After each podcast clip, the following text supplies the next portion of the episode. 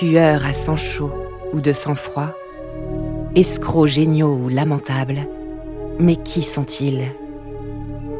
Plongés dans les affaires les plus intrigantes de l'histoire du crime. Bienvenue dans Criminel, le podcast.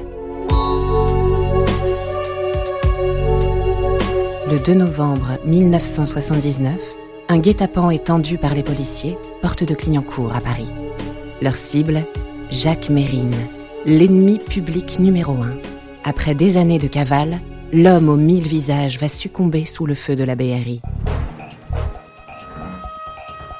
Vous écoutez La traque de Jacques Mérine, épisode 4. C'est simple comme bonjour, une enquête policière. On reprend le point de départ, on reprend toutes les relations. Charles Pellegrini, ancien chef de l'Office central pour la répression du banditisme. On essaye d'abord de savoir qui peut aider le fugitif, à quels endroits il peut se, réfugier, et ensuite, à l'inverse de l'affaire criminelle où on fait la technique de l'escargot, on part du crime pour trouver les indices, dans ces affaires-là, on fait l'inverse. Euh, on cherche des indices pour arriver à retrouver donc euh, la scène et on fait des filatures, des surveillances, des écoutes.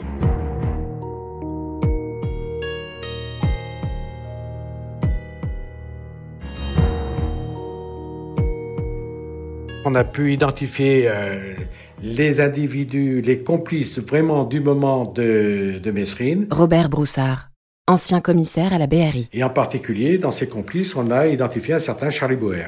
La question se pose donc pour nous de savoir si nous prenons ou pas le risque de prendre en filature Boer pour éventuellement nous ramener, nous, nous- pour qu'il nous amène jusqu'à Mesrine. René-Georges Kerry, La décision est finalement prise de mettre un dispositif pour tenter une filature avec évidemment comme instruction de décrocher la filature, de l'abandonner s'il y a le début du commencement du moindre soupçon que Boer ait pu nous repérer. La suite, c'est plus qu'une formalité. Je veux dire, on était tendu comme un match de finale de coupe, mais tout le monde était euh, là. Charles Pellegrini, Donc on a pris en filature Boer qui est sorti avec sa compagne du 101 de la rue Saint-Lazare. Il a été suivi jusqu'à la rue Béliard. Et je veux dire, après, il n'allait plus nous échapper. Et résultat, c'est que euh, nous avons vu sortir de l'immeuble, Robert Broussard, séparément d'ailleurs, euh, Boer, sa conjointe, quelques instants après, quelques mètres après. Nous avons vu par la suite sortir euh, Sylvia Jean-Jacot et enfin Mesrine. On savait que Mesrine ne cesserait pas faire. Il est passé à tel point qu'il est jeté dans la camionnette légèrement entrouvert, euh, la, la portière latérale légèrement entrouverte, et il est passé quoi, à 1m50 de, de moi. Et on était trois dans le véhicule. Et évidemment, on est resté statufié à l'intérieur parce qu'il avait pensé une seconde qu'il y avait quelqu'un. Il tirait à travers la tôle. Nous étions toujours en plaque, il n'y a pas de problème, chacun dans, son poste, permutant parfois, etc., mais toujours dans une discrétion totale. Et vers 2-3 heures du matin, nous avions un de nos hommes qui était, euh, j'allais dire, déguisé en clochard. Et il nous signale la venue d'un d'un gars euh, à la démarche, disons, un peu hésitante. C'est lui, c'est pas lui, c'est lui, c'est pas lui. Bon, imaginons un seul instant euh, qu'on saute sur un type comme ça et puis que ça se passe mal. Euh, ah, il l'avait pris pour Mesrine pendant ce temps-là. Euh, Mesrine, témoin ou pas euh, de l'incident, euh, on, cassait tout d'un seul coup, par, par une, par une précipitation, une hésitation. Nous n'étions pas sûrs, nous ne devions pas intervenir. Le risque que nous aurions pris à ce moment-là, c'est que Mesrine rentre dans le hall de l'immeuble avec une porte que l'on n'aurait pas pu ouvrir, nous voit et à ce moment-là puisse prendre la fuite ou nous tire dessus. Certes, par la suite, on a su que c'était bien Mesrine. Alors là, je peux vous dire que ça donne des regrets. On aurait pu, euh, on avait l'occasion, on était tout seul, ça pouvait bien se passer, etc. On peut avoir la surprise. Il est évident que le soir, il y a une réunion qui se tient chez, chez Bouvier, où là, on a été un petit peu étonné. Euh, pas, pas Bouvier, lui, il a parfaitement compris. Mais euh, quoi, vous l'avez vu tout l'après-midi, vous n'avez pas osé. Alors pour les uns, je m'étais dégonflé. Pour les autres, euh, euh, on s'était mal pris. Qu'est-ce qu'on attend Bon, bien sûr, j'avais été désigné pour conduire cette opération. Ça ne faisait pas plaisir à tout le monde. Bon. Et bon, ben, il y a des petites jalousies, des petites rancœurs, des, bon, bref. Et puis, il y a toujours ceux qui, quand on a le cul assis dans un fauteuil, c'est facile de dire, il fallait faire ci, il fallait faire ça.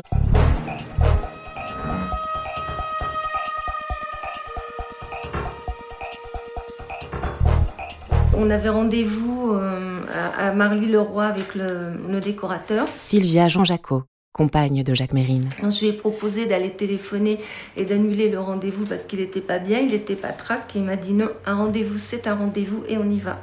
Le lendemain, en début d'après-midi, on voit euh, Sylvia Jean Jacot qui sort de l'immeuble avec des vêtements sur les bras, une valise, etc. Et elle se dirige vers une voiture qui s'avérait, euh, qui s'est avérée être une, BMW, un véhicule encore une fois que nous n'avions jamais vu. Quelques instants plus tard, Mesrine sort, extrêmement vigilant, extrêmement prudent, regardant partout. Euh, ce qui nous a confirmé d'ailleurs qu'il s'agissait bien de Mesrine, parce qu'il était tellement méfiant que finalement ça le rendait euh, plus que suspect. Hein. On est allé euh, au parking chercher la voiture. Sylvia Jean Jacot. Il, est, a fait, il a fait une marche arrière. De là, on avait descendu quelques affaires pour emmener à, à, Marly-le-Roi. Donc on a chargé la voiture tous les deux. On a repris la rue Béliard et on est arrivé au boulevard Ney. On a attendu d'arriver à la porte de Clignancourt, que je sais pas, 40 mètres plus loin, 50 mètres peut-être. Et là, il y avait une, possibilité d'encerclement de véhicules, mais uniquement à nous, et non pas des voitures étrangères à notre dispositif. Et c'est ce qui a fonctionné. Les conditions étaient réunies. Le camion était devant la voiture de Mesrine et Mesrine ne pouvait plus s'échapper. Moi, j'avais ma voiture sur sa droite. Il y avait d'autres policiers alentour. Il était fait, il était pris. C'est la raison pour laquelle on a décidé d'intervenir à ce moment-là. Et là, il y a un camion qui était derrière nous. Qui, j'ai vu Jacques qui a fait signe de passer. Le camion, il est passé de mon côté. Le conducteur a fait un, grand signe de remerciement. Le conducteur du camion me dit Ça y est, il est placé derrière moi. Ça va, je pense que ça va être bon. C'est ci, c'est là, etc. Bon. Et à ce moment-là, euh, j'ai dit Bon, les enfants, on y va. C'était une expression que j'employais assez souvent. Bon, les enfants, on y va. là, il n'y a plus d'ordre à donner. Un tel fait ci, etc. Chacun sait ce qu'il a à faire. Il s'est mis devant nous et la bâche, elle s'est soulevée et ils ont tiré immédiatement sans aucune sommation. Les sommations, ça veut rien dire dans des cas comme ça. Ils voient bien que ce n'est pas le cafetier du coin qui est là. Charles Pellegrini. Ils ont juste le devoir de s'identifier pour qu'il n'y ait pas de méprise. Ben, Mesrine sait bien, encore une fois, que ce n'est pas un camion de livraison. Il sait bien que c'est la police. Donc à ce moment-là, il n'a qu'une chose à faire, lever brutalement les bras ou plonger la main dans son blouson. Il a choisi la seconde solution. Tout ça, ça a été très très très vite. Très très vite, on n'a pas eu le temps de rien voir ni de réaliser. Il, a il, il, a, même pas, il a même pas dû avoir le temps puisqu'il avait, il avait le coude sur, il était comme ça, il avait le coude sur sa voiture, on puisqu'on allait tourner. Le flic, il, c'est pas un bourreau. Euh, la peine de mort n'était pas abolie. Il y avait un bourreau en France, il y avait une justice. Jean-François Bizos, journaliste. C'était pas à eux d'abattre Mérine, même si on leur en donnait l'ordre ils avaient le droit de refuser l'ordre. La preuve, c'était que des volontaires, et euh, ça, c'est un truc impardonnable, quoi. Même d'un point de vue d'homme à homme, quoi, je trouve ça impardonnable. Hein.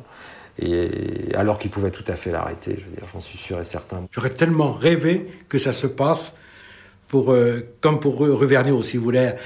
Je dirais même, ça va peut-être choquer, mais j'aurais aimé pouvoir lui dire euh, Je t'ai eu encore une, nouvelle fois, quoi, tu vois, à la régulière. Bon, ça ne s'est pas passé comme ça. Et juste après la, fusillade, bon, euh, j'ai bien vu que Mesrine a été sous, mes yeux, il a, été euh, foudroyé. Euh, il, y a, eu tout un mélange, à la fois de soulagement, car il y avait un mort, c'était un mort de trop, encore une fois, j'aurais tellement préféré que ça se passe autrement. Il y a eu Sylvia Jean Jacot qui a été blessée. J'ai plus pensé ni à rien ni à personne. J'ai vu qu'on allait nous tirer dessus et j'ai mis mes bras comme ça.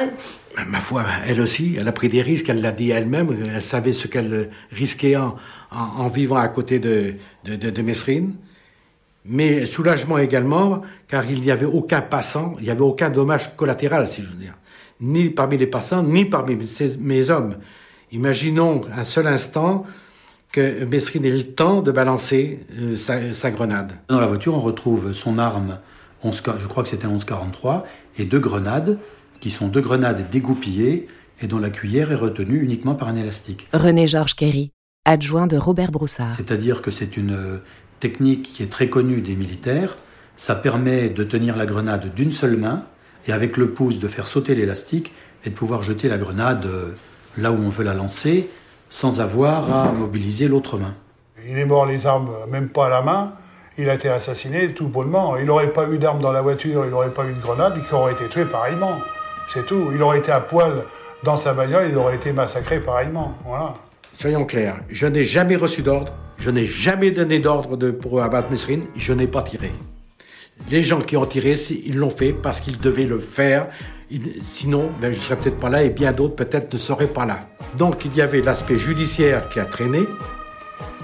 Il y a l'aspect médiatique, faut voir le nombre de films, de bouquins, de, pièces de théâtre. Il y a même des, euh, comment dirais-je, des chansons qui ont été écrites à la gloire de Mesrine, etc. Bon, c'est un, phénomène médiatique.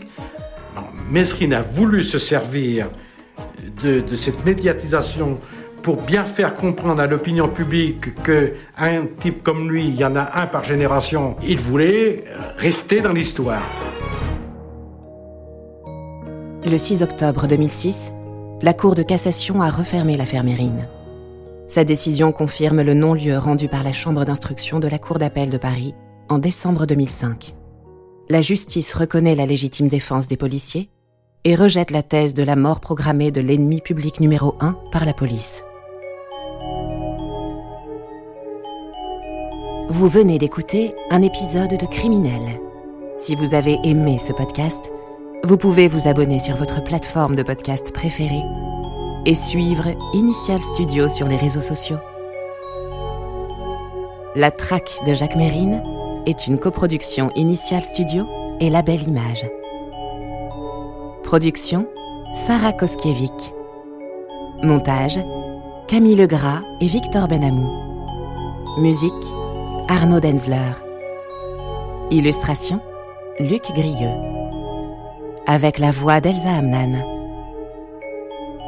Ce podcast est une adaptation du documentaire écrit et réalisé par Olivier Engrave.